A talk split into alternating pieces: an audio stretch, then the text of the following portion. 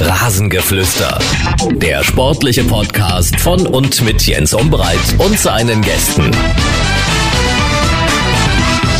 Das ist das Rasengeflüster am Montag und heute eine etwas speziellere Folge. Heute geht es mal nicht um die aktuellen Tabellenstände, um die Ergebnisse vom Wochenende, sondern ich hatte es angekündigt, ich will mich heute mal etwas näher mit dem Thema Sportwetten befassen. Oliver Kahn, Lukas Podolski, Thomas Hessler und Lothar Matthäus, sie sind die Werbegesichter dieser Branche. Eine Branche, die Milliarden umsetzt. Deutsche Wettkunden haben 2019 rund 9,3 Milliarden Euro an Wetteinsätzen getätigt. Mittlerweile ist rund um Fußball-Live-Spiele oder Sportereignisse fast jeder zweite Werbespot der eines Sportwettenanbieters. Die einen wollen uns weismachen, dass man nur auf seinen Instinkt hören soll. Die anderen sagen, wer alles gibt, hat mehr verdient. Und dann gibt's noch Benny Fuchs, der uns weismacht, dass 3 zu 1 der ultimative Fußballtipp ist. Für viele sind Fußball oder Sportwetten ein Spaß, ein Zeitvertreib, um sich vielleicht das ein oder andere Sportereignis noch spannender zu machen. Aber aus Spaß kann eben auch Sucht werden und damit finanzieller Verlust. 200.000 Glücksspielsüchtige werden in Deutschland gezählt, zu denen zählen auch die Wettsüchtigen. Die Dunkelziffer ist viel, viel höher. Ich spreche heute mit Jakob Reichstein, Suchttherapeut in Dresden bei der GESOP, einer Suchtberatungs- und Behandlungsstelle. Wir wollen das Thema Sportwetten hier nicht verteufeln. Wir wollen aber darauf aufmerksam machen, wann Sportwetten gefährlich sind, welche Indizien es dafür gibt und wie denen geholfen wird, die ihr Wettverhalten nicht mehr im Griff haben. Unser Interview. Ich freue mich sehr. Am Telefon ist jemand, der sich äh, mit dem Thema Sportwetten und Wettsucht auch richtig gut auskennt. Das ist Jakob Reichstein, er ist Suchtberater aus Dresden. Jakob, ich grüße Sie. Ja, ich grüße Sie auch, Herr Umbreit. Das ist ja ein riesiger Markt, von dem wir und äh, von dem auch Experten äh, sprechen. Sind denn Sportwetten grundsätzlich gefährlich? Grundsätzlich gefährlich. Es kommt wie bei allen Dingen auf Maß und Menge an. also quasi wie beim Alkohol. ist oder nicht. Genauso ist es. Ne? Eine gelegentliche Wette, um ein äh, Sportereignis für sich selbst noch spannender zu machen, ist per se nicht problematisch. Aber in Regelmäßigkeit und äh, ab einer gewissen Größenordnung äh, steckt da natürlich ein großes Suchtpotenzial drin. Mhm. Da wollen wir jetzt mal in die Tiefe gehen. Sind Sie selbst aktiv oder mal aktiv gewesen oder wäre das eher kontraproduktiv? Also ich habe selten eine kleine Wette gesetzt, bin aber nicht mehr aktiv in diesem Bereich. Mhm. Was ist denn okay? Wo sagen Sie, äh, das kann man machen, das ist legitim und da besteht auch noch nicht die Gefahr einer möglichen Sucht? Sportwetten sind ja interessant äh, für ähm, vor allem Männer mit dem hohen äh, sportlichen Interesse, äh, hohem Interesse, sportliche Ereignisse zu verfolgen oder selbst Sport aktiv zu treiben, zum Beispiel im Fußballverein. Und das ist die Zielgruppe, die natürlich auch besonders anspricht auf äh, Wettangebote. Und äh, das ist auch eine Zielgruppe, für die es durchaus gefährlich werden kann, weil diese Männer natürlich oft auch eine Wissenskompetenz haben, was Sportereignisse, äh, was Mannschaften betrifft und so weiter. Und ähm, unter Umständen denken über meine Kompetenz. Ich weiß ja so viel über Fußballmannschaften, über Fußballergebnisse. Ich habe schon so oft richtig in meinem Kopf getippt, äh, wer jetzt gewinnt, wer verliert, wie viele Tore fallen. Das versuche ich jetzt mal in einer Wette umzusetzen und damit vielleicht Geld zu verdienen Also mal einen Gewinn zu machen. Mhm. Ja. Ist, ist das das Trügerische an den Sportwetten? Weil, wie Sie gerade sagen, man sagt, na, davon habe ich Ahnung, da kenne ich mich aus. Aber andererseits muss man ja sagen, bei so Tippspielen, wenn man im Arbeitsteam zusammen ist, da gewinnt meistens auch nicht der, der sich unbedingt auskennt. Ich kenne das von WM- oder EM-Tippspielen, da gewinnen ja. meistens die Menschen, die jetzt nicht so äh, im, im Fußball behaftet sind.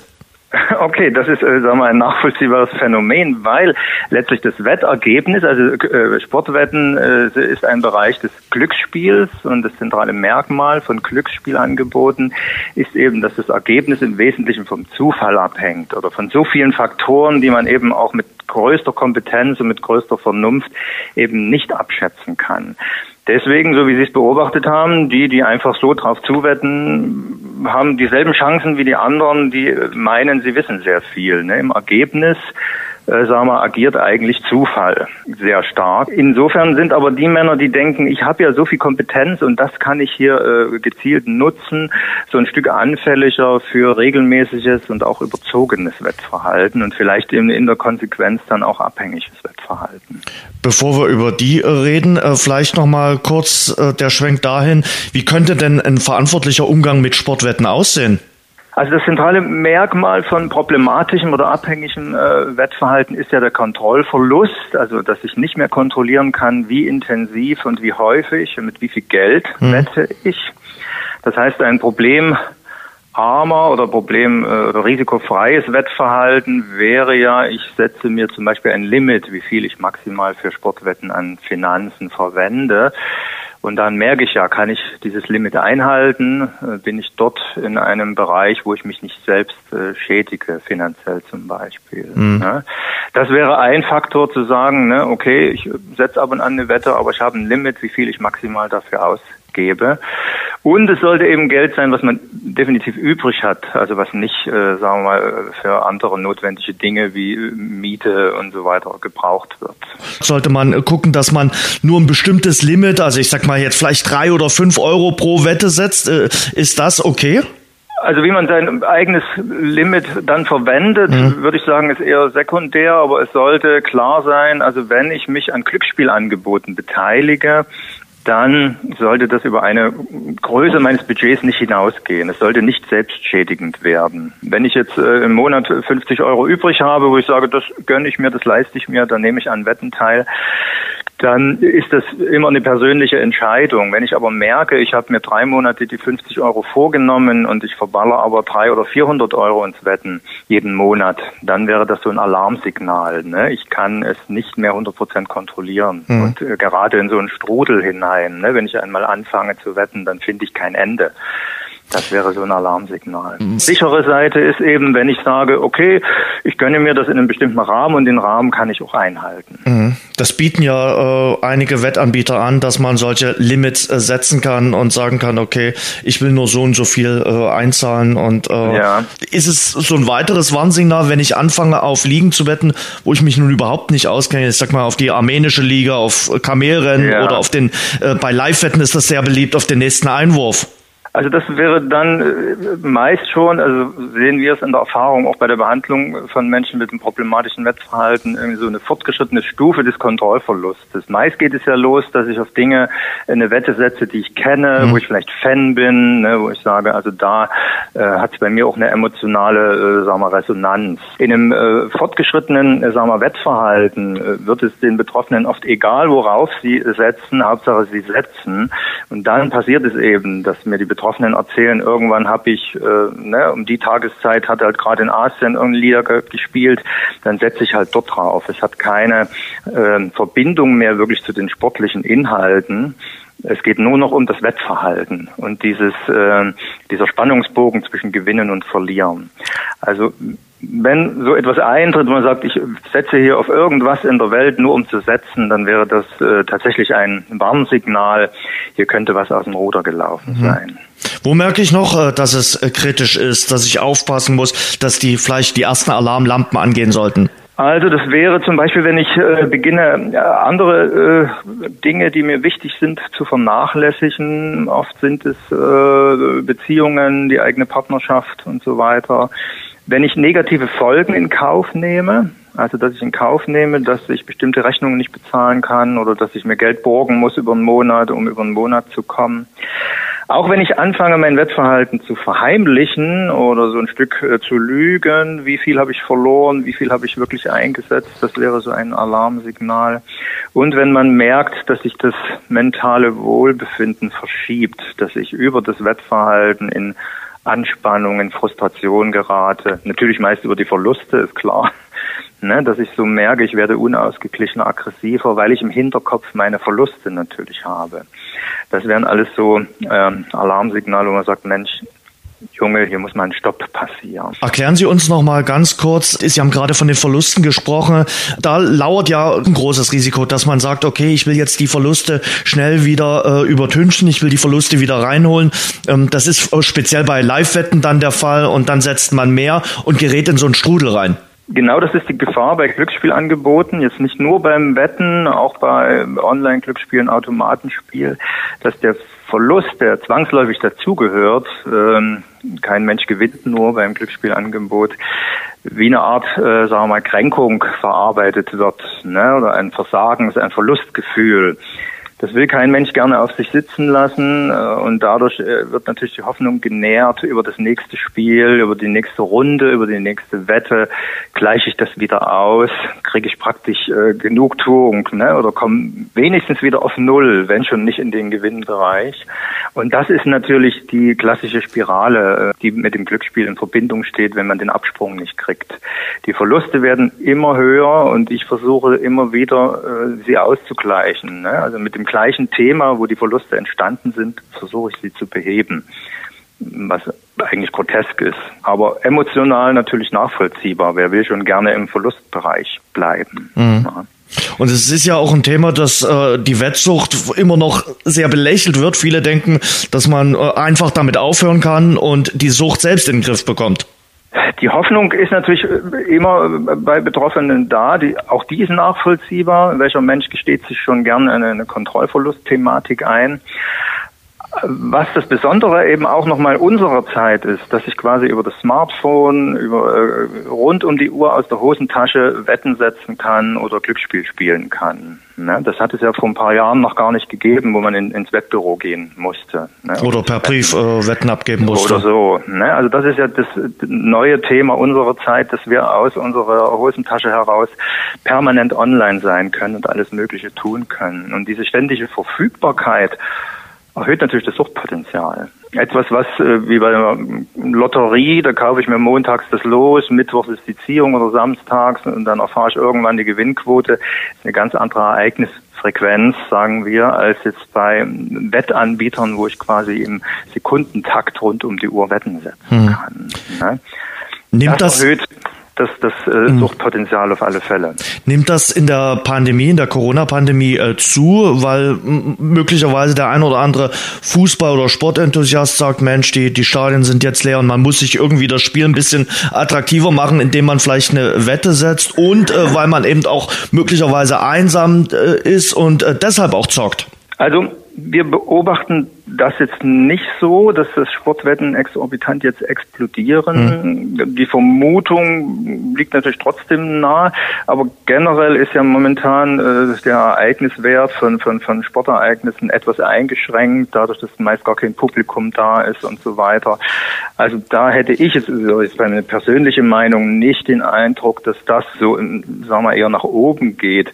Manche Betroffene hier in der Therapie berichten eher auch, dass diese sagen wir mal, sportarme Zeit oder ereignisarme Zeit eher äh, auch das Suchtproblem erstmal beruhigt hat. Andere Süchte schießen nach oben. Ne? Alkoholthematik schießt nach oben. Auch die äh, problematischer Mediengebrauch, die Computerspiele und so weiter und so fort. Und Online-Glücksspiel, klar, das ist, wenn ich viel zu Hause sitzen muss, wenig Kontakte habe, ne, dann und ich habe damit schon ein, ein Problem, dann bin ich auch geneigt, das stärker zu leben. Sie haben schon so ein bisschen skizziert, wer dafür besonders anfällig ist für Sport, Fußballwetten. Ähm, Gibt es besonders gefährdete Gruppen? Zum einen würde ich sagen, die mit dem sehr hohen Sportinteresse und die dort sehr viel Spannung und Abenteuer sich holen. Und dann kann ich natürlich über eine gesetzte, zum Beispiel Live-Wette, die Spannung am Spiel noch erhöhen. Ergänzend würde ich sagen, ist es immer, äh, sagen wir, eine offene Tür für Suchtverhalten, wenn ich sonst sehr unausgewogen im Leben stehe. Ne? Wenn vielleicht meine sozusagen die Landschaft meiner sozialen Beziehungen nicht so optimal ist, wenn meine berufliche Integration nicht so optimal ist, wenn meine Palette der Freizeitmöglichkeiten sehr einseitig ist, ne, dann ist es immer, sagen wir mal, ein Türöffner auch für Suchtverhalten. Menschen, die äh, eher stabil im Leben stehen, die eine gewisse Vielfalt in ihrem Leben haben, auch an Möglichkeiten, sich emotional zu stabilisieren oder äh, sich gut gehen zu lassen, sind weniger suchtgefährdet. Also die Menschen, die doch da so ein bisschen einseitig unterwegs sind und vielleicht dann noch zu diesem sportlichen äh, Interesse, sagen wir, eine emotionale Schieflage haben, sind natürlich ein Stück anfälliger für Suchtverhalten. Aber Herr Reichstein, Sie kriegen das genauso mit wie ich auch. Äh, Im Umfeld von Sportübertragung hat die äh, Werbung natürlich brutal zugenommen. Über die Werbung, aber eben auch über die Berichterstattung, über den Boulevard wird einem suggeriert, dass Sportwetten sowas sind wie ein Pizzadienst oder ein Leasingauto. Welche Rolle spielt die Werbung? Naja, es ist natürlich ein Geschäftsmodell, mit dem viele Milliarden verdient werden. Ne? Und äh, dieses Geschäftsmodell ist zu Teilen legal und äh, es ist eben auch zu Teilen legal, das zu bewerben. Und dass die natürlich nicht Werbung machen mit, es ist gefährlich, äh, ist aus Sicht des Anbieters nachvollziehbar. Deswegen wird es natürlich wie ein, ein schönes Freizeitvergnügen verkauft, was eben wesentliche Risiken mit sich bringt. Ne? Es muss nicht jeder, der mal eine Wette setzt, äh, darüber gleich krank werden, aber es gibt eben durchaus dieses äh, Suchtpotenzial in Glücksspielangeboten, gar keine Frage. Deswegen wird der versucht, auch der Markt immer wieder ein Stück zu regulieren. Schwer genug ist das, weil natürlich die Anbieterseite sehr daran interessiert ist, so viel wie möglich Einnahmen zu haben. Der DFB leistet sich jetzt mit äh, Bwin sogar einen Sponsor für die äh, dritte Liga. Fast jeder Bundesligist hat einen äh, Werbepartner, einen Sportwerbepartner als Premium-Sponsor. Äh, finden Sie das gut? Ja, finde ich nicht gut, aber das ist natürlich das Geschäftsmodell. Ne? Und ähm, es geht um Sport, dort wird sehr viel Geld verdient mit Sportwetten. Ja, und über äh, Sponsoring oder so macht man sich natürlich ein Stück äh, seriös, wie auch immer. Ich kenne ja die Menschen, die darüber krank werden. Ne? Ich kann nur sagen, es ist so, wie es läuft, eigentlich nicht gut. Und theoretisch wäre eine, eine, Sportwette auch entbehrlich für das menschliche Leben. Wir könnten auch ohne Sportwetten glücklich sein auf dieser Welt. Aber es ist ein Geschäftsmodell und man kann nur jedem raten, das äh, möglichst kritisch zu betrachten. Als ich mich mit dem Thema beschäftigt habe, äh, habe ich gelesen, dass anders als bei anderen Suchtpatienten die meisten Wettsüchtigen erst warten, bis der absolute soziale und finanzielle Tiefpunkt erreicht ist. Ist dem wirklich so? Also das ist oft bei, bei Suchterkrankungen so, dass die Menschen erst sehr spät äh, sich öffnen und äh, sich mit der Thematik, äh, sagen wir an andere wenden und auch an das Hilfesystem, weil es natürlich sehr mit, mit Schamgefühlen besetzt ist und mit Versagensgefühlen.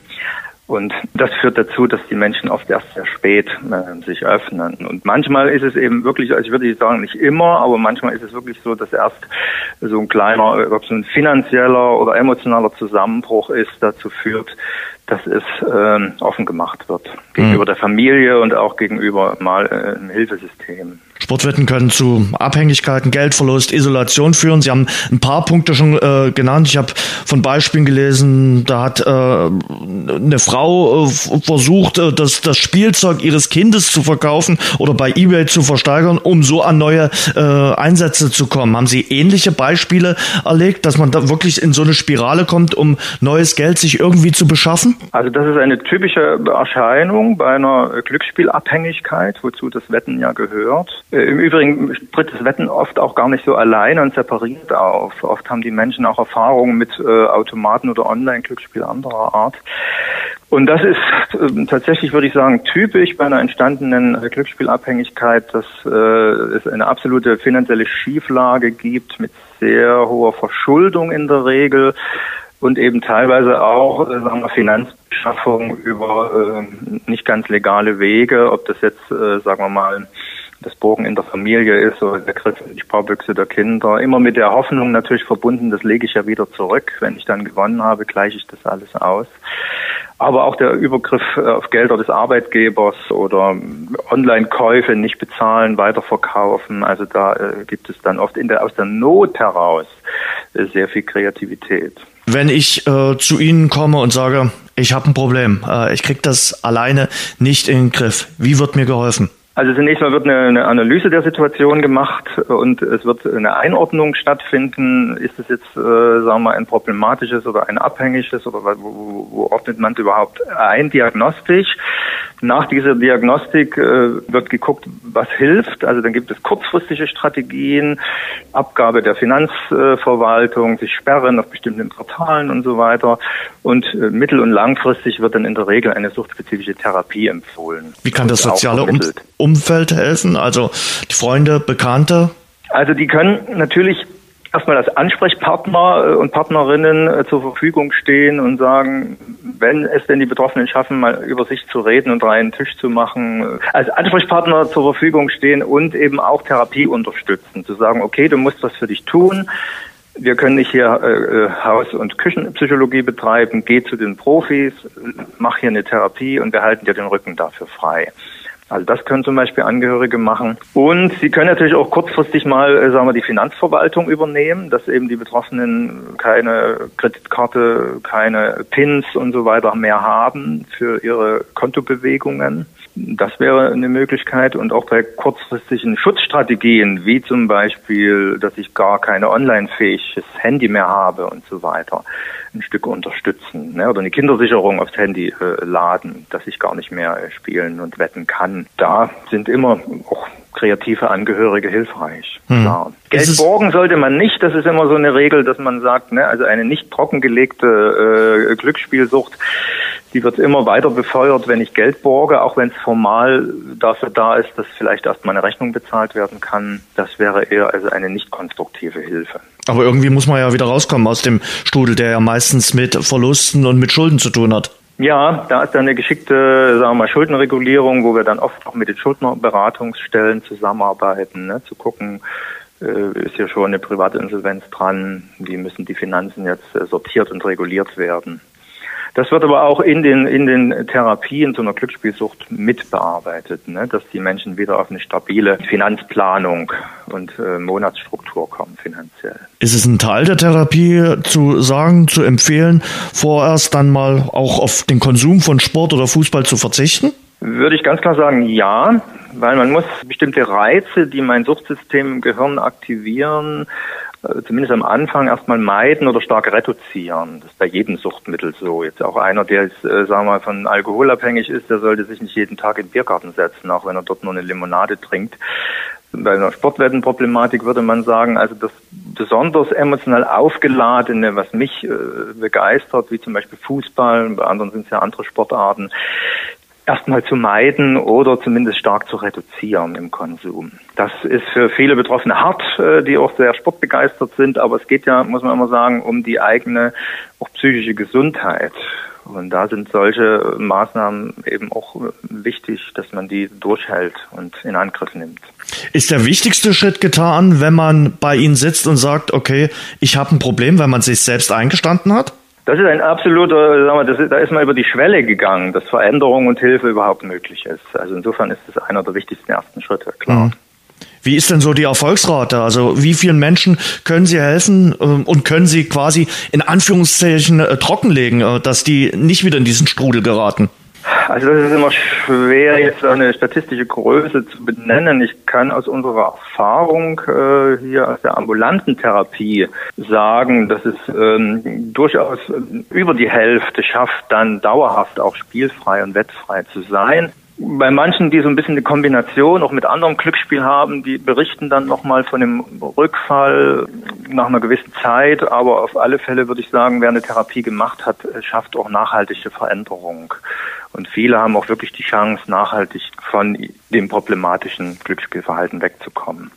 Das Problematische ist natürlich, dass diese Therapiemöglichkeiten und die Angebote fast nur in den Mittel- und Großstädten besteht. Auf dem Land ist das schwierig. Auf dem Land ist es schwieriger, das stimmt. Wobei, wenn man sagt, ich äh, habe eine Abhängigkeit, wäre es so, dass man dann ja auch eine so eine klassische Rehabilitationsleistung, also eine Therapie in einer, ich sage mal, weil es ein bisschen gefälliger klingt, in einer Kureinrichtung, ne? Mhm. also stationär macht. Die gibt es an verschiedenen Orten in Deutschland, die sich auch darauf spezialisiert haben. Und dann wäre man eben mal eine Zeit lang zu einer Rehabilitation. Und da ist es letztlich egal, von wo aus ich die antrete. Ambulant wird es ein bisschen schwieriger, wobei in Sachsen ja das Netz zumindest an Beratungsstellen äh, auch äh, relativ dicht ist. Mhm. Genau. Äh, wie ist es denn um die Suchtmethoden oder die Angebote der jeweiligen Wettanbieter bestellt? Haben Sie das mal getestet oder wissen Sie, wie das ist? Wird mir da tatsächlich auch geholfen vom jeweiligen Sportwettenanbieter oder ist das eher ja, Mittel zum Zweck? Naja, sie sind ja, äh, obwohl das ein bisschen so eine rechtliche Grauzone auch ist, was äh, Sportwett, also Online-Sportwetten und Angebote betrifft, normalerweise verpflichtet, wenn es ein legales Angebot ist, auch äh, dort Informationen zu geben. und dann zumindest äh, weiterzuleiten an das Hilfesystem. Ne? Also ich meine, jede Information zur, äh, sagen wir mal, Suchtproblematik ist, ist sinnvoll und eine Weitervermittlung in, in das Suchthilfesystem, wenn jemand ein Problem bekommt, ist auch sinnvoll. Aber man muss natürlich wissen, dass ein Wettanbieter natürlich äh, vorne dran stehen hat, ich will Kunden und ich will Umsatz. Ne? Das steht nicht auf der ersten Seite, wir machen sie süchtig. Ne? Das, ich meine, das wäre eine Illusion, da jetzt zu behaupten, dass die suchtpräventiv äh, an, an erster Stelle stehen ne? oder in vorderster Reihe. Das würde die Brauerei sicherlich auch nicht als äh, erstes auf ihrem machen. Werbeclaim ja, schreiben. mal ein Vorteil, wenn irgendwie unten in der Ecke steht hier, ne, und bei denen, äh, sagen wir, die eine, eine staatliche Lizenz haben oder die äh, offiziell in, auf dem deutschen Markt arbeiten, die haben eine Verpflichtung dazu, ja, und der sollen sie auch nachkommen. Aber Vorne dran steht natürlich die Werbung, mach mit. Ne? Sonst wäre dieses Angebot absurd.